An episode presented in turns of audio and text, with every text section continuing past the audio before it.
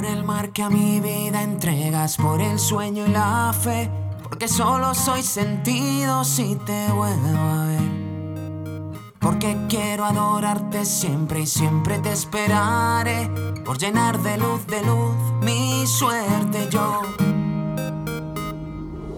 E eu te seguirei. Olá, futeboleiros! The Pitch Invaders, podcast do projeto Future, episódio 57. Meu nome é Eduardo Dias, eu sou o host mais uma invasão futeboleira pelo iTunes e pelo SoundCloud, ou ainda pelo nosso blog www.future.com.br.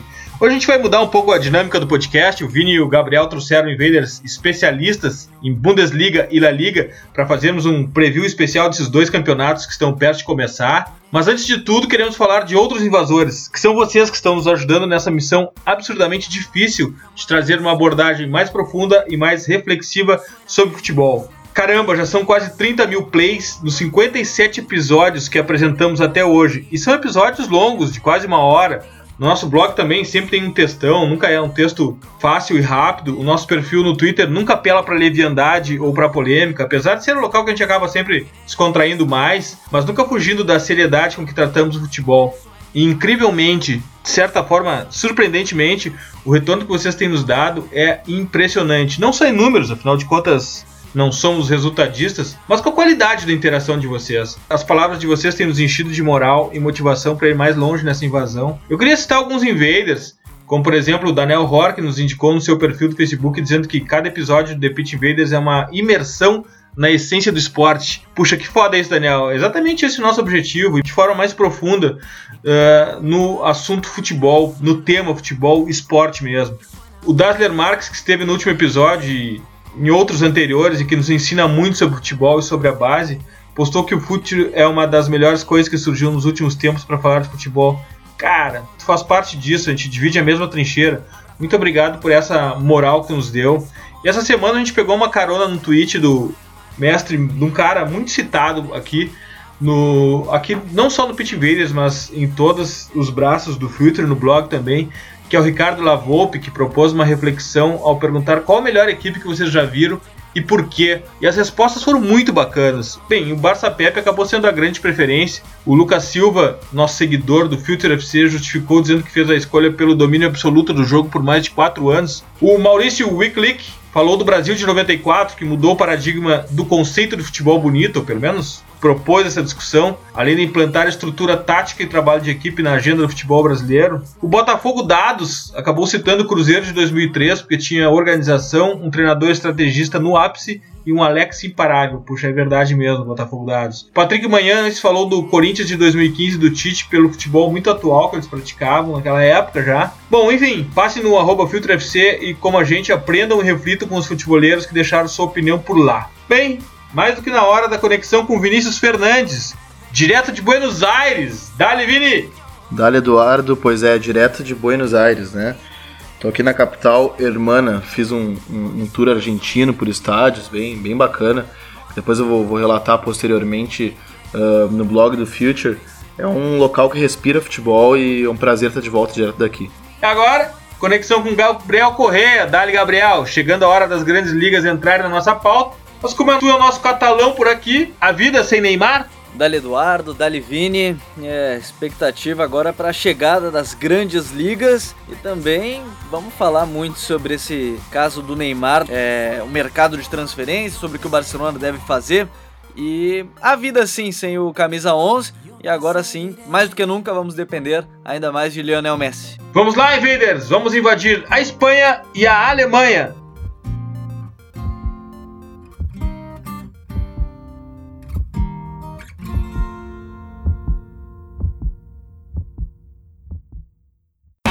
Está no ar mais um episódio do The Pitch Invaders, o podcast futeboleiro do Futuro.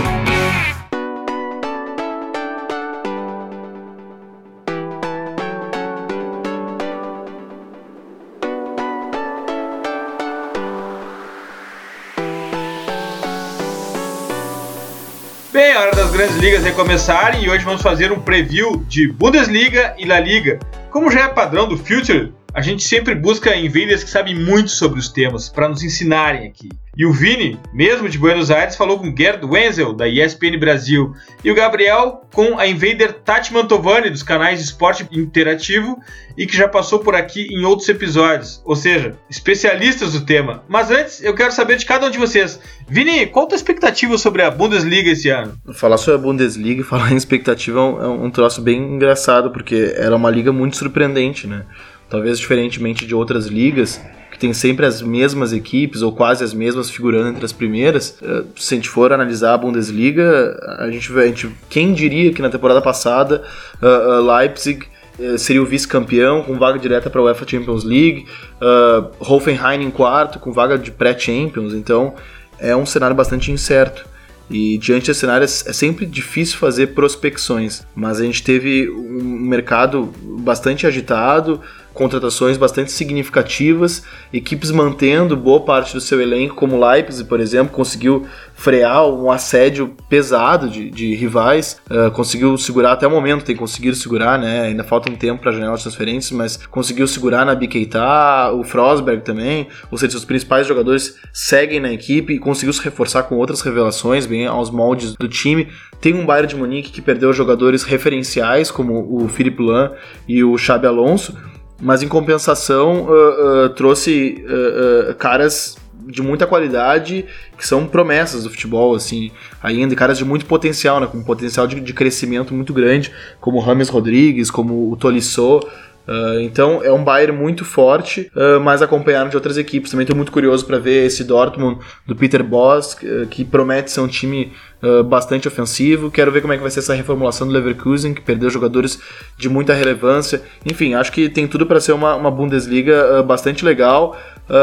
acho que vai ser difícil tirar o Bayern de Munique do cavalo. É um time realmente a ser batido, já vem no segundo ano de trabalho do Ancelotti, um trabalho muito consistente que ele vem fazendo até agora. Vai ser demais, Vini. Eu tô curioso pelo RB Leipzig, que já foi protagonista de um episódio inteiro aqui do TPI. Gabriel, a transferência do Neymar jogou uma sombra sobre tudo na La Liga. Mas qual a tua expectativa? Bom, a expectativa para esse campeonato espanhol é muito grande, né? Porque a gente viu um Real Madrid, Eduardo, que foi campeão porque tinha um elenco mais qualificado, um time de muita qualidade, que tinha reservas à altura, tinha Rames Rodrigues, tinha Morata em grande fase entrando no segundo tempo, um Bale que acabou não rendendo e aí temos a figura do Isco surgindo, Marco Asensio, é, o próprio Kovacic que nunca não foi tão utilizado, mas nesse início de pré-temporada já mostrou serviço, agora a chegada do Dani Ceballos, do Marcos do Oriente, do Jesus Valerro com a saída do Pepe, então o time do Real Madrid ele tá mais do que pronto para buscar até mesmo um tricampeonato da Liga dos Campeões, a gente parou na duodécima, mas quem sabe o Real Madrid pode chegar a 13 títulos da competição. Então, uma expectativa muito grande pelo time do técnico Zidane e eu quero ficar de olho bastante no Cristiano Ronaldo. O que, que ele vai fazer, se ele vai ficar mais dentro da área ainda, se ele vai virar um 9, se o Benzema vai acabar caindo muito mais na fase ofensiva por esse lado, na fase defensiva também, como é que vai funcionar. Tô bastante curioso para esse time do Real Madrid. Quanto ao Barcelona, a gente fala das duas grandes potências hoje. Barcelona precisa reformular. E eu vou dar uma dica depois de um texto que eu e Renato é, Gomes, do, do Centro Campismo, escrevemos sobre o que muda no PSG e no Barcelona é, sem o Neymar. Eu acho que o Barcelona vai ter que se reinventar. E tem duas possibilidades. Pode escolher encontrar sócios para Messi, que era o caso do Davi Villa, do Pedro, foi o caso por muito tempo do Alexis Sanches e por isso ele saiu. Ou se não, vai procurar um sucessor vai fazer o que achou com o Neymar. Era o cara que ia substituir o Messi assim que ele deixasse o trono, deixasse o posto de rei da Catalunha pro Neymar. Só que o Neymar queria novos desafios e acabou saindo. Então o Barcelona precisa se reformular. Eu acho que tem muito mercado pela frente, precisa se reforçar. No Campeonato Espanhol passado não ganhou por detalhe, mas não vale a pena olhar só isso, porque dependeu muito do Messi, do Soares e do Neymar, principalmente do Messi. E o Neymar decidindo alguns jogos, mas o Messi preponderantemente. Ele é um jogador muito predominante. E o elenco não deu certo, né? O André Gomes, Denis Soares, enfim. É uma expectativa muito grande por eles. E no Atlético de Madrid, a gente fala das três principais forças, então, eu acho que o time é interessante, não pode contratar até janeiro, vai sofrer um pouquinho com isso. Acho que vai brigar com o Sevilha pelo terceiro posto, porque o Sevilha do Berrizo, eu acho que só precisa ver se o Berrizo vai suprir as expectativas, porque o São Paulo foi muito bem na primeira parte da temporada. É um time que provavelmente vai ser de novo muito intenso, trouxe de volta jogadores conhecidos como Nolito, Jesus Navas, e provavelmente eles serão capitães é, e líderes desse time. Eu acho que tem tudo para ser um baita Sevilha nessa temporada. Tem o Guido Pizarro, muito bom volante, é, com a provável saída do 11, né? Então, eu acho que esse campeonato espanhol tende a ser mais forte ainda, dependendo, claro, do mercado do Barcelona. Mas a gente tem grandes times, né? É, além de Real Madrid, Barcelona e Atlético de Madrid, a gente sempre fala: ah, o campeonato espanhol é de dois times. Eu não acho. É, a gente vê a Real Sociedade do Eusébio, o Atlético Bilbao, agora sem o Ernesto Valverde. Uh, o próprio, próprio Las Palmas, né, que teve uma baita temporada com o Kik Setien e agora tá no Betis. Tem expectativa para esse time do Betis que perdeu o Sebajos. Então eu acho que esse campeonato espanhol tem tudo para ser um grande campeonato e a minha expectativa é muito grande. É, eu espero também que eles possam suprir as necessidades na Europa. E eu tô torcendo muito, é, é verdade, torcendo pro Barcelona conseguir se recuperar, buscar mais um triplete, mas eu acho que a gente tem tudo para ver um grande confronto entre o melhor time do momento, que é o Real Madrid, com um meio-campo é, absurdo, com um time reserva absurdo, e o Barcelona que vai se estruturar, tá num novo modelo, precisa se reformular. De Lionel Messi cada vez mais é dono do time, mostrando que precisa reestruturar a equipe, porque o Lionel Messi está lá e é aquela coisa, ele sempre teve companheiros, Henri, Eto'o, Neymar, Davi Villa, ele sempre ficou. E agora mais uma vez ele precisa mostrar por que ele é chamado de Deus ou Deus, como é chamado por torcedores lá na Espanha. Vamos então saber a opinião dos especialistas Vini falou com Gerd Wenzel sobre a Bundesliga. Então, Vini. Dos canais ESPN a gente já recebeu o Léo Bertozzi, o Renato Rodrigues, o André Kfouri e agora eu vou bater um papo com o jornalista alemão Gerd Wenzel, que para mim é a maior autoridade brasileira em Bundesliga e é justamente sobre ela que a gente vai conversar. Seja bem-vindo ao The Pitch Invaders, Gerd. Eu já abro te perguntando sobre o mercado de transferências, uh, que foi bastante agitado na Alemanha. Não tanto, talvez, quanto o passado, mas ele foi bastante movimentado. O Bayern, por exemplo, ele foi um pouco mais pontual. A gente teve o Dortmund, que fez negócios de ocasião, mas também bem relevantes. O Leverkusen, por exemplo, perdeu muita gente. Uh, o Schalke já foi um pouco mais tímido, né? Diferente, contrariando temporadas anteriores. Te pergunto, quem é que foi melhor até o momento? Olha, em termos de repercussão sobre o, sobre o time, o Vinícius, eu acho que quem se deu melhor até agora foi o Borussia Dortmund e o Leipzig. Eu vou explicar por quê. Começando pelo Bayern de Munique. O Bayern de Munique perdeu Philipp Lahm, perdeu Xabi Alonso, perdeu Douglas Costa e contratou quem? Contratou Nicolas Zülle do Hoffenheim, Sebastian Rudi do Hoffenheim, o James né, Rodrigues, colombiano, e o Correntin. São contratações, como você já disse, muito pontuais e que precisam ainda é, encorpar no Bayern de Munique. A gente não pode esquecer o que o Bayern de Munique perdeu um líder, o Philipp Lahm.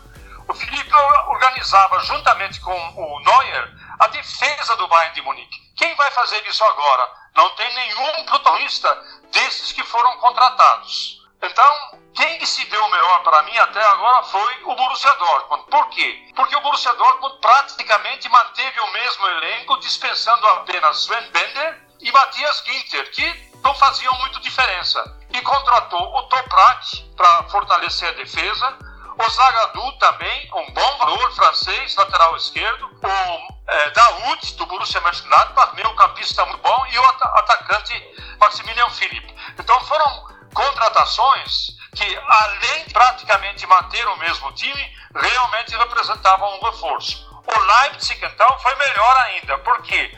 Porque o Leipzig manteve a sua, o seu quadrado mágico formado pelo Keita, Forsberg, Werner e Sabitzer. Passou para frente apenas o Rani Gira e o, o David Zelke e contratou o Ibrahima Konaté, defesa, o Jean Kevin Augustin, atacante do Paris Saint-Germain, e o Bruma, atacante também do Galatasaray. Ou seja, se reforçou no setor ofensivo.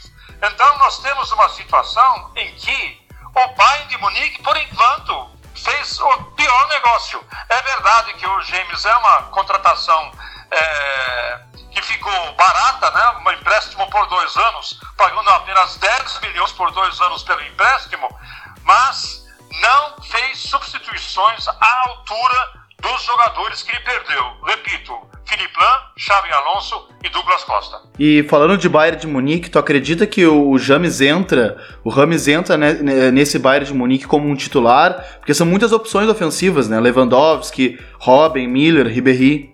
É, só que Robin e Ribéry, a gente não pode esquecer, talvez seja exagero dizer que eles estão em fim de carreira. Mas certamente não é exagero dizer que nem sempre o Bayern de Munique vai poder contar com Robin ou Ribéry. Ou estão contundidos, ou estão com algum tipo de esgotamento ou alguma contusão. Então a gente viu isso, inclusive, eh, na temporada passada.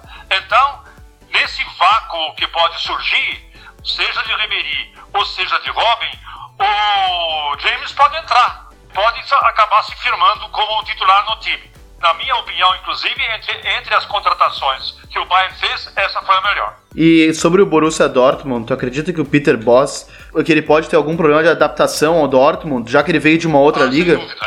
É, ele vai ter problema de adaptação, ele é um técnico holandês, na, na realidade não conquistou nenhum título de ponta, se você for olhar a carreira dele, ele já, ele, creio que ele é, já está com 53 anos, não conquistou nenhum título, é adepto do antigo sistema 4-3-3, que na Alemanha praticamente ninguém usa, muito menos o Borussia Dortmund, e a gente vê pela pré-temporada dele que ele não conseguiu até agora acertar o time. Né? Então essa é uma incógnita que pode surgir.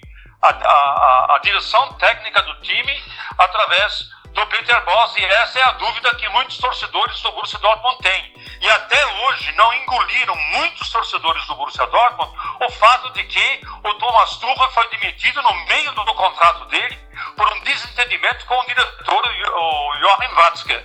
Esse desentendimento, ele deveria ter sido resolvido, deveria ter sido colocado em pratos limpos e, a, pelo menos a meu ver, o Thomas Tuchel deveria ter permanecido no cargo. A gente não pode esquecer que o Thomas Tuchel na Bundesliga não perdeu em dois anos nenhum jogo no Signal Iduna Park. Em casa, é incrível essa marca que o Thomas Tuchel conseguiu com o Borussia Dortmund, que no campeonato alemão, estou falando do campeonato alemão, o time não perdeu um único jogo em casa. É a primeira vez que acontece isso em duas temporadas. Então, te dispensa um homem por conta de um desentendimento entre o diretor executivo e o técnico. Deveriam ter sido é, maduros o suficiente para superar essa divergência e manter Thomas Tuchel no cargo. Uh, mas muito se falava que ele não tinha uma relação tão boa com o elenco. Não sei se procede isso.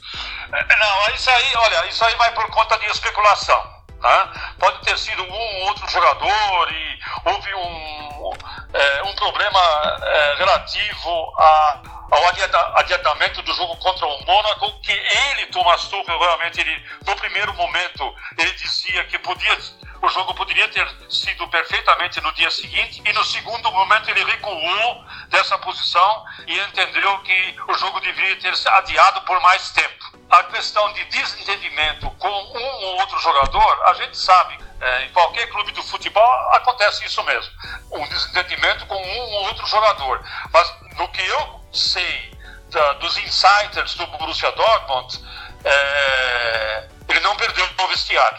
Ele pode ter tido um, uma outra desavença com um ou outro jogador, mas o vestiário como um todo ele não tinha perdido. E Dahu e Toprak entram como titulares desse time, em princípio? É, não sei se vão ser logo titulares, mas que eles vão compor o elenco, certamente vão. A gente sabe que o campeonato alemão é um campeonato duro. O Borussia Dortmund vai disputar é, três torneios ao mesmo tempo: é, Copa da Alemanha, Champions League e o próprio campeonato alemão. Então, os que foram contratados vão compor o elenco. A minha única dúvida para é, compor o elenco com a qualidade do, dos aurinegros é o Maximilian Philipp, o atacante que foi recém-contratado, mas seja como for, no ataque o Borussia Dortmund está muito bem servido, né?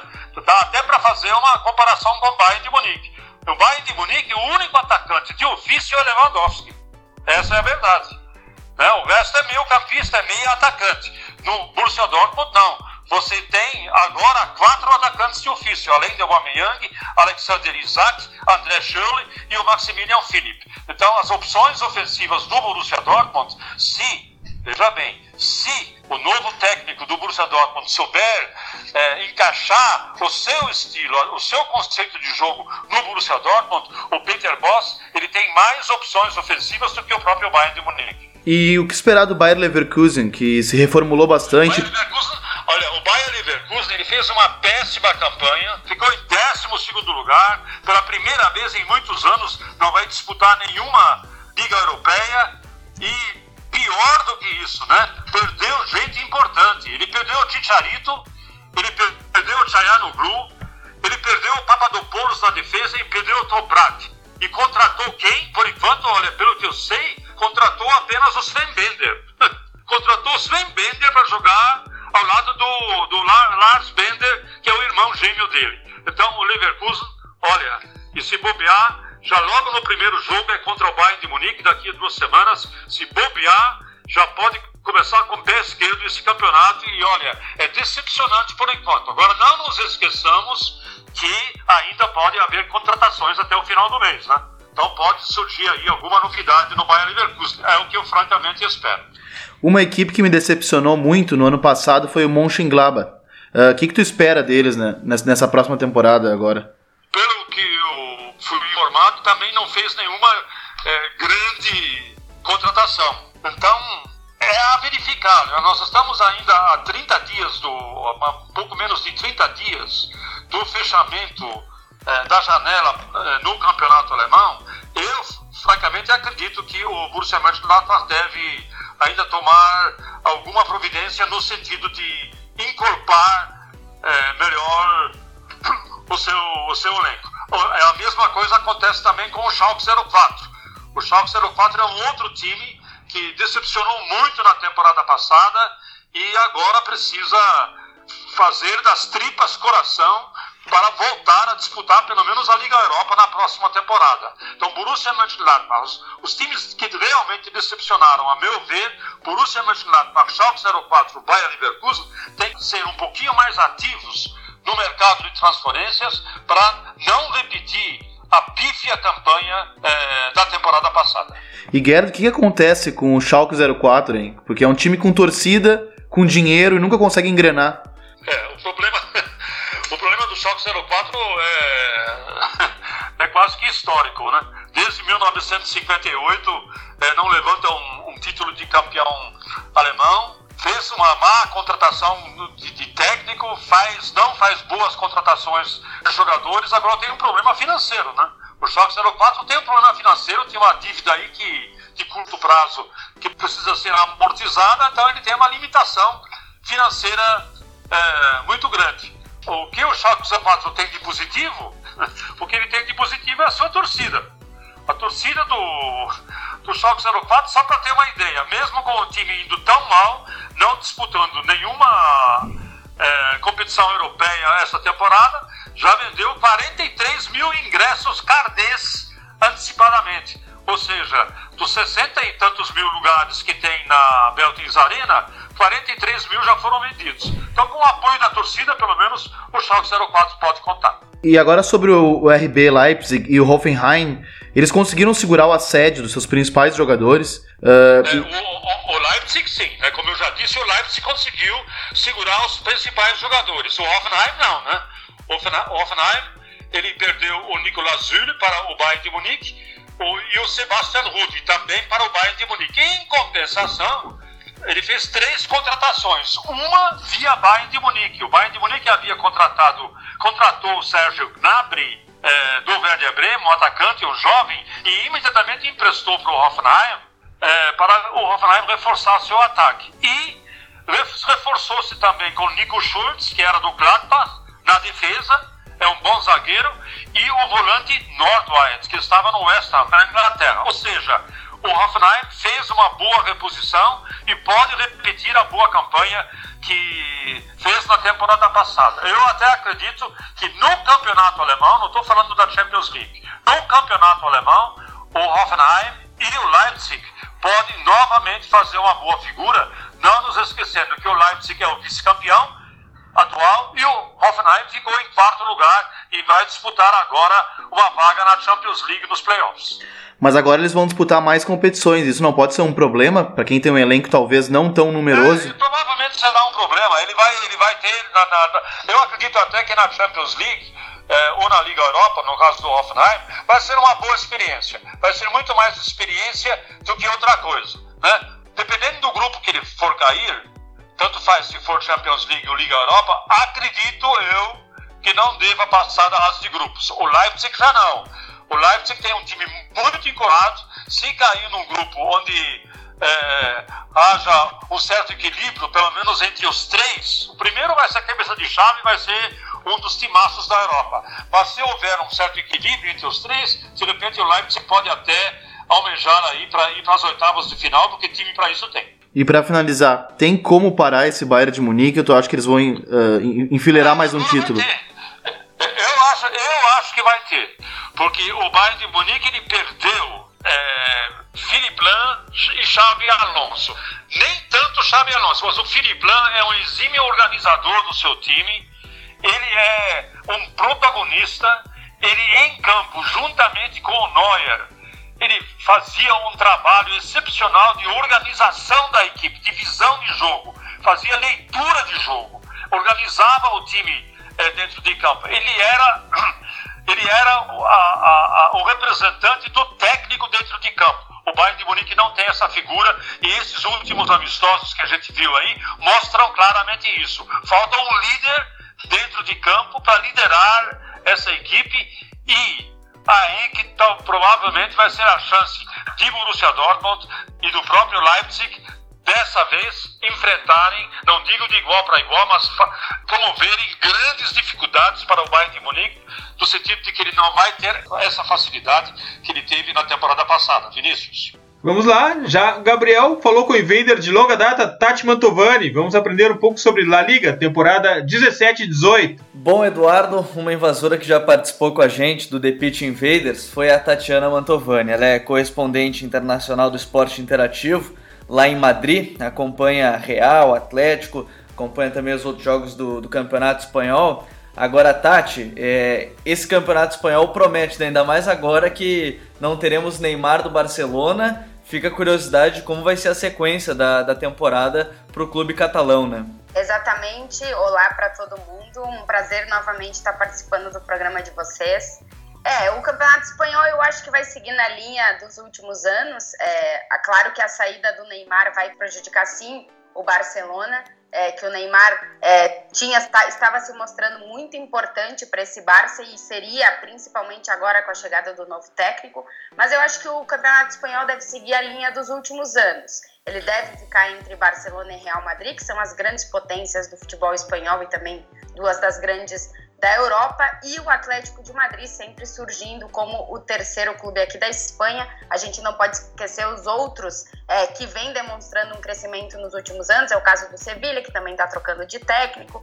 Tem o Villarreal, a Real Sociedade, que devem lutar aí por essa quarta vaga, digamos assim, na Liga dos Campeões. Essa que fica sempre na briga entre esses três, principalmente nos últimos anos. E o Atlético, apesar da punição estabelecida pela FIFA, tentando aí se manter entre os três da Espanha, pelo menos até janeiro, quando deve é, contratar, fazer a contratação, ou pelo menos vai, vão chegar novos jogadores. O Vitolo já está contratado, a torcida cotioneira ainda aguarda o Diego Costa. Enfim, o Campeonato Espanhol, como nos últimos anos, deve ficar na briga entre o Barcelona e o Real Madrid, pelo menos a gente pode afirmar isso neste momento, e depois aí tentar essa surpresa do Atlético de Madrid, como tem sido nos últimos anos. Bom, Tati, já que. Vamos, vamos começar pelo Barcelona, né? Que tem a saída do Neymar e, e o fim do MSN agora, do trio Messi, Soares e Neymar. O que, que você acha que pode mudar no Barcelona? Você acha que com o dinheiro deve se gastar em mais de um jogador, deve buscar uma grande estrela apenas para substituir ele. O que está te parecendo que pode vir a ser o mercado do, do Barcelona? É, eu acho que o Barça vai ter que suprir essa ausência do Neymar com outra grande futura estrela até pela questão de marketing, por tudo que o Neymar trazia, pensando no futuro do Barcelona, eu acho que a torcida culé vai cobrar isso da direção e se sair uma grande estrela, vamos tentar trazer uma das futuras próximas grandes estrelas, né? Acho que o Barça vai tentar forte a contratação de algum do jogador no estilo do Dybala, se fala muito no Dembélé. O Mbappé eu acho que não é o caso, porque eu vejo ele mais com a cara do Real Madrid, mas eu acho que o Barça vai tentar sim trazer um grande jogador para tentar, é, digamos assim, acalmar o, os ânimos da torcida culé, já que o Neymar está indo embora e era uma peça-chave do presente e principalmente do futuro do Barcelona, pensando que o Messi daqui a pouco se aposenta e o Barça já teria essa garantia é, de grande jogador nas mãos do Neymar e com a saída do brasileiro vai complicar bastante. É, o, eu acho que o Ernesto Valverde está pedindo ao Barcelona outras peças até para cumprir é, esse problema que o Barça apresentou principalmente na última temporada com um meio de campo muito questionável. É, o André Gomes não fazendo a função é, dos euros que foram pagos por ele. Eu acho que o Barcelona que o Ernesto Valverde está pedindo mais peças, mas eu acho que o Barça vai apostar sim em alguma outra grande estrela. O problema é que as grandes estrelas está difícil de tirar dos clubes e eu não sei se o Barça vai conseguir. É, até a gente falava, né, que vendo esse dinheiro que o Barcelona vai ganhar, provavelmente os outros clubes vão pedir muito mais, né? Porque tem 222 milhões de euros em caixa. Acho que o Barcelona vai sofrer um pouquinho assim para contratar alguns jogadores.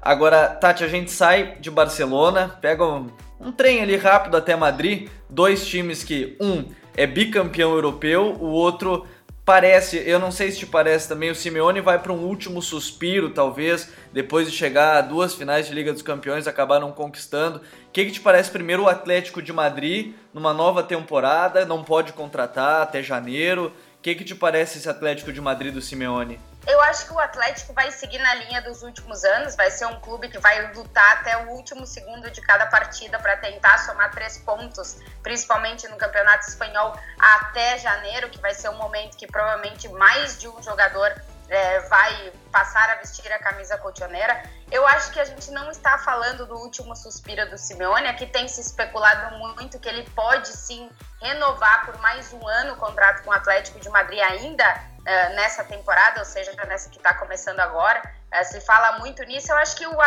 a, continuidade do Simeone vai depender do que o clube conseguir oferecer para ele. Ele entende que até janeiro o Atlético não pode inscrever novos jogadores e por isso está dando esse tempo ao Atlético de Madrid. Eu acho que a chegada do Diego Costa pode ser um ponto fundamental no Atlético conseguir convencer o Simeone de ficar mais um ano, além dessa temporada que o, que o Cholo ainda tem contrato com o Atlético. É da vontade dele ganhar uma Liga dos Campeões com o Atlético de Madrid. Eu acho que ele tem esse objetivo na cabeça e não tem a vontade de deixar o Atlético até conseguir esse grande objetivo dele para se tornar, daí sim, o maior de todos na história do Atlético de Madrid.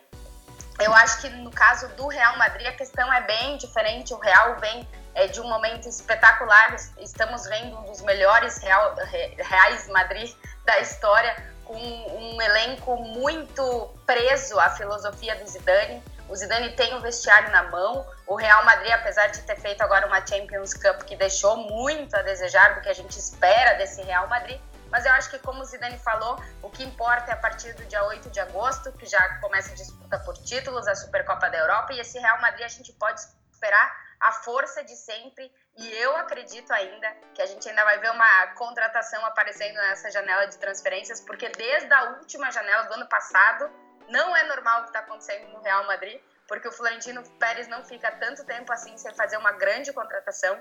E eu acho que o, Real está focado em trazer o Mbappé. E eu acho que daí a gente pode ter um, uma volta no Real Madrid, porque trazendo um jogador é, com o estilo dele, talvez é, o Gareth Bale entenda que o seu momento no Real Madrid tenha terminado e talvez o Real resolva vender esse jogador que vem apresentando muitos problemas de lesão. E eu acho que aí tá a chave do Real Madrid, conseguir trazer algum jogador que mexa um pouquinho com esse esquema, sem, é claro, é, deixar de manter o grande nível que tem nos últimos anos. Eu acho que é. Uh, nessa temporada vai tentar acabar com a hegemonia do Real Madrid e o Real, como sempre, não vai deixar isso acontecer, porque o time tem uma estrela impressionante na Liga dos Campeões e quer sim conquistar mais uma, mais duas, mais três. É impressionante a vontade desse time na Champions e no Campeonato Espanhol também. O Real Madrid vai lutar para conquistar todos os títulos nessa temporada. É, a gente parou na contagem da duodécima, agora fica a expectativa pelo décimo terceiro título ou não do Real Madrid. Aí sim seria inédito um tricampeonato seguido da, da Liga dos Campeões. A gente falou início do Sevilha também, que é um time que vendeu e gastou 68 milhões de euros pelo que tem acompanhado e gastou 60. Mais uma vez, é aquela ideia do Monche, que agora está na Roma, mas parece que se seguiu esse padrão no, no Sevilha. É um clube que pode incomodar até mesmo o Atlético de Madrid naquele posto de terceiro lugar, como foi no início da temporada passada com o Sampaoli, Tati? Eu acho que pode, eu acho que vai. A chave está em entender se o Berizzo vai conseguir resolver o problema do Berizzo do, no Sevilha que, no Sevilha, no Celta de Vigo, que era ter uma defesa muito deficiente.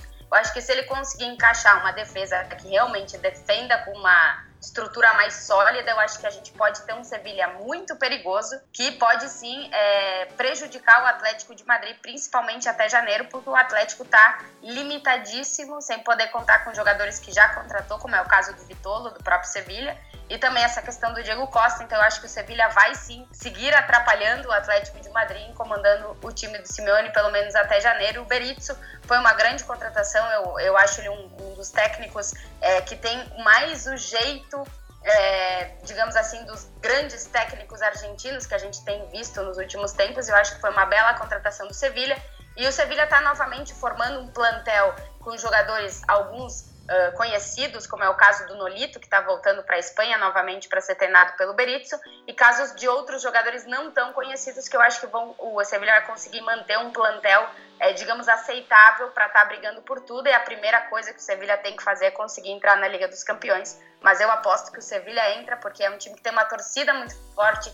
E isso também faz com que o time seja ainda mais forte nos momentos que precisa, como é esse agora de uma reformulação. É, desse campeonato espanhol, a gente teve na temporada passada, acho que de surpresa, mais ou menos assim que cresceu. A gente teve Deportivo La Coruña, que fez uma campanha interessante, o próprio Celta do Berizo. O, o Vila Real não foi tão bem depois da saída do Marcelino Toral. E aí também a gente tem o Valência, que parece que está numa, numa queda, assim, não, não é o Valência que a gente está acostumado a ver, que já foi é, semifinalista, e, ou melhor, o, o Vila Real já foi semifinalista e o Valência naquela situação de, de campeão do, da, da Liga Europa já com, com Rafa Benítez e campeão, espanhol já com, com Rafa Benítez. Agora, tem algum time que você acha que pode surpreender nesse campeonato espanhol nessa temporada? Assim, o Celta, o Vila Real, algum desses times que podem surpreender, que vem fazendo contratações interessantes para essa temporada, Tati? Eu, eu, na temporada passada eu já apostava nesse time, nessa temporada eu volto a apostar neles como uma das surpresas do Campeonato Espanhol, que é a Real Sociedad, treinada pelo Eusébio, que foi um jogador que é um que foi um jogador do Barça e que tem essa filosofia esse cruifismo, digamos assim, na cabeça. Ele é um técnico que vem trabalhando muito bem em um time que tem contratado muito bem. É, então eu acho que a Real Sociedade pode novamente, já esse ano, conseguiu entrar na Europa League. Eu acho que vai fazer uma Europa League bastante interessante, porque é um time, digamos assim, que gosta de mata-mata e também se dá bem nessas situações. Eu acho que vai voltar a fazer um bom campeonato espanhol. Para mim, é a aposta de um time que deve chamar atenção, como aconteceu na última temporada, nessa temporada de novo. E que tem um brasileiro que se destaca por marcar muitos gols. Foi o brasileiro com mais gols na última, no último campeonato espanhol. E esse ano também deve fazer muitos, que é o William José, que é um dos grandes temidos é, quando enfrenta um time que tem uma defesa problemática. No caso do Sevilha, nesse momento do Berizzo, que a gente ainda não sabe exatamente como vai jogar.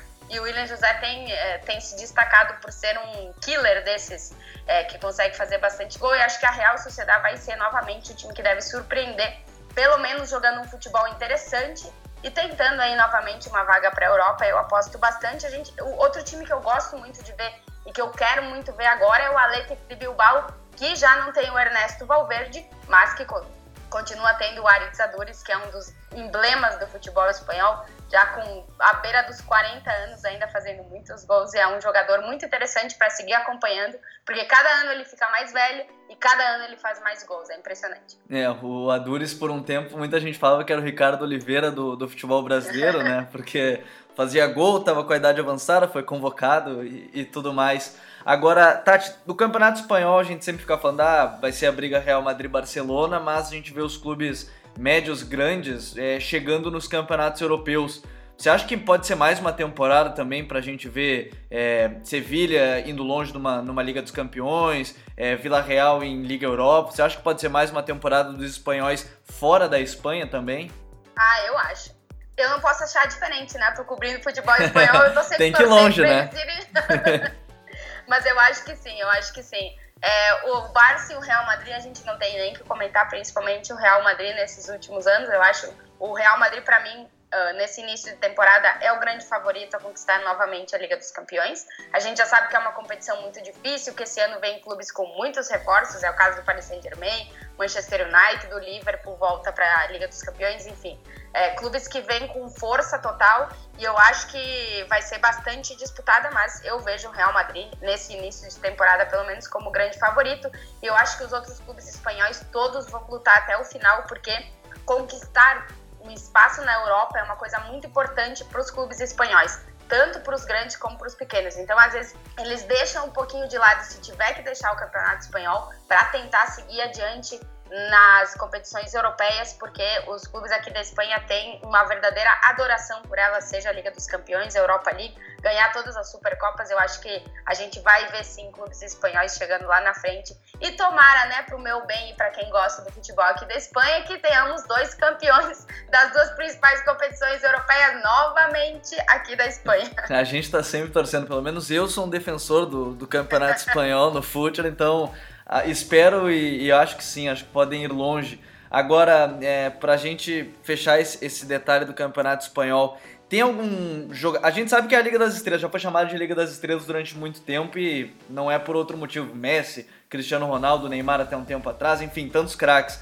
Tem algum que você é, indica a gente ficar de olho, que, que não seja ainda esse grande craque, mas que você acha que pode se tornar um grande craque? Real Madrid contratou agora o Sebajos. É, você acha que tem algum jogador que a gente tem que ficar de olho nessa temporada de La Liga? Ah, cara, eu vou te dizer que eu tô voltando de férias e ainda não consegui analisar todas as contratações para te dar um nome cravado. Mas eu acho que, assim, todos os clubes espanhóis estão apostando em grandes jogadores que têm um potencial enorme, jogadores jovens. Eu ficaria de olho em absolutamente todos eles, porque eles têm um potencial incrível.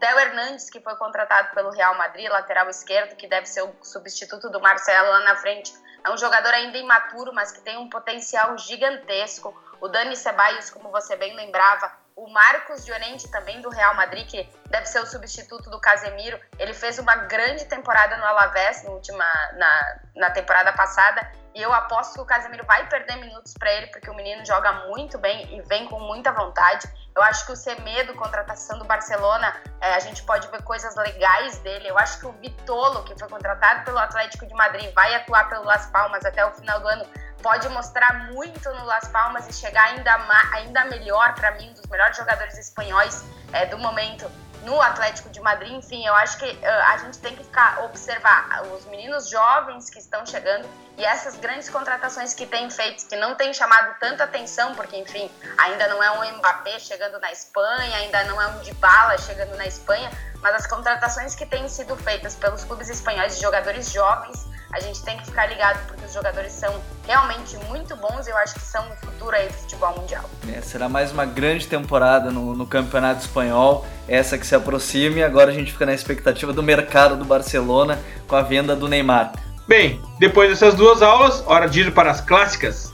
Dicas futeboleiras!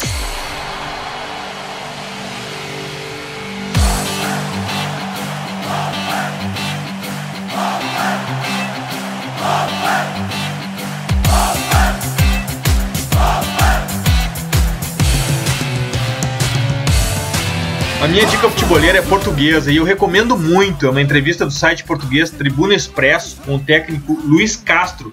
Não se culpe por não conhecê-lo, ele dirigiu as equipes de base do Porto por 10 anos. Também dirigiu o Porto B, inclusive o time principal por alguns jogos em 2014. Mas enfim, o que eu quero ressaltar é que o conteúdo da entrevista é simplesmente maravilhoso. Profundo e reflexivo como a gente gosta aqui no Future. Só para dar uma degustação, eu vou transcrever o que ele responde quando perguntado qual a sua ideia de jogo. Então, Luiz Castro abre aspas. Gosto que a minha equipe jogue com o bloco bem junto, a sair em construção por trás, com um pivô que seja o farol da equipe, que seja o coordenador de todo o jogo, for a formar triângulos à direita e à esquerda, com ligações entre os corredores feita por vários jogadores, chegando juntos à frente. Gostamos que a nossa linha defensiva dê conforto à equipe quando estamos no momento ofensivo e que provoque os equilíbrios necessários para que quando perdemos a bola possamos, em vez de darmos um passo para trás, darmos passos para frente. Isso só com boa colocação. Fecha aspas. Mas eu reforço o convite, é um prazer e uma surpresa a leitura. O link vai estar nos nossos perfis do Facebook e do Twitter. Também não posso deixar de fora da minha dica o texto de Felipe Simonetti sobre a invasão chinesa na Europa no www.future.com.br. É fundamental para entender os movimentos do mercado. Vini, desde Buenos Aires, qual a tua dica futeboleira? Então, como eu tô em Buenos Aires, eu acho que eu tenho que dar uma dica daqui. Uh, e eu me obrigo a. Como é uma cidade muito futeboleira, como eu disse, uh, me obriguei a encontrar alguma dica futeboleira uh, local quem for visitar Buenos Aires, acho que vai fazer bom uso. O futeboleiro que visitar Buenos Aires vai gostar. As segundas, quartas e sextas, das 4 às 21 e ao sábado, das 2 às 18, uh, é possível visitar uh, uma livraria chamada Entretempos, que, que é uma livraria só de futebol. É muito louco isso, porque Buenos Aires, enfim, é uma cidade muito grande, uh, aficionada por cultura e tem uma livraria só de futebol, a livraria Entre Tempos, onde se pode encontrar muitos livros sobre biografia de clubes, biografia de jogadores, livros mais ligados a futebol culture, outros mais uh, documentais, outros sobre análise tática, enfim, é um, uma, uma, um passeio assim muito legal e recheado de conteúdo para quem curte futebol. Essa livraria ela fica na rua Salta 1108 e é um ponto muito central da cidade. Ela fica a uma quadra do obelisco, que é o, o, talvez a maior referência turística argentina seja o obelisco, né? Ela fica muito próxima do obelisco, ou seja, quem, normalmente quem é turista se hospeda ali pelo centro, tá próximo e pode ir a pé até essa livraria. Graças, Vini! Graças, chicos Eduardo e Gabriel. Hasta luego! Gabriel, e a tua dica futeboleira? Bom, Eduardo, a minha dica futeboleira, na verdade, são até duas e envolvem o Neymar.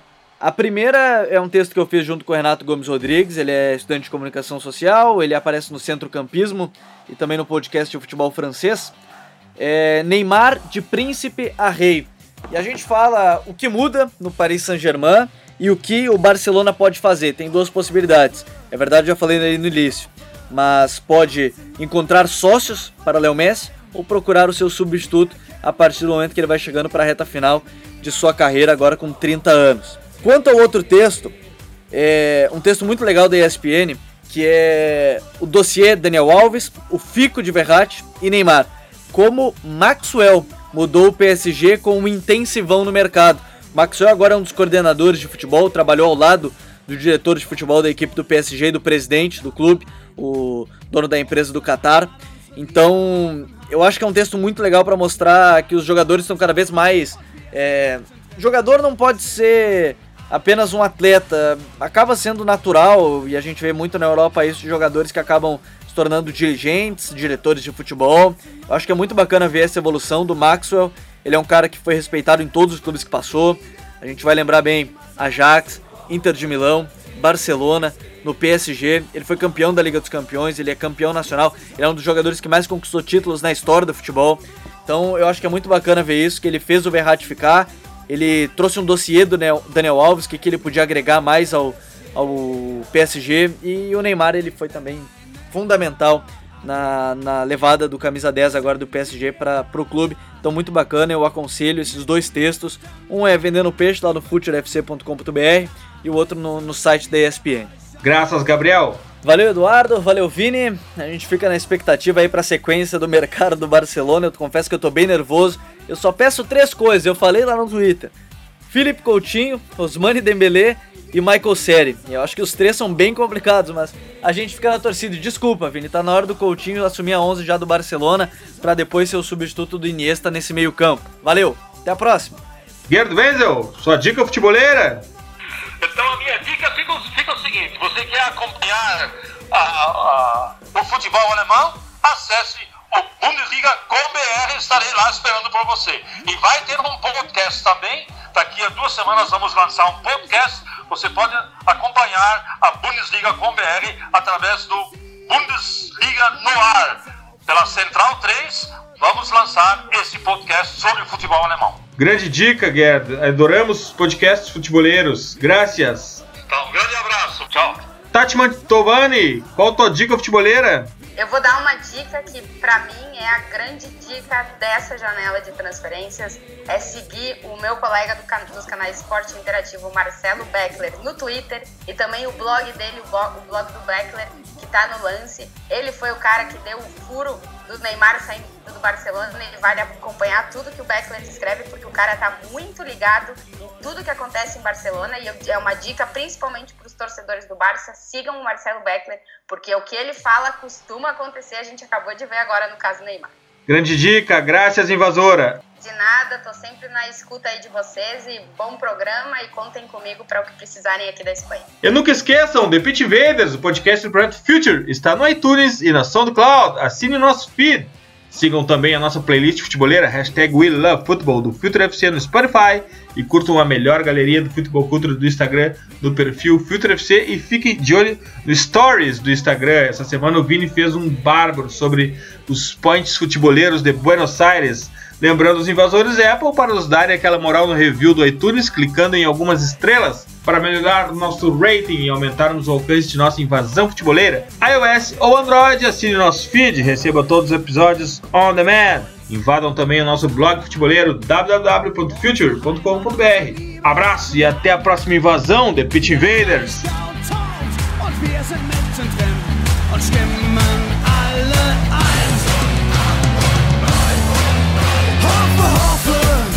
Wir sind Hoffe, 18, 9,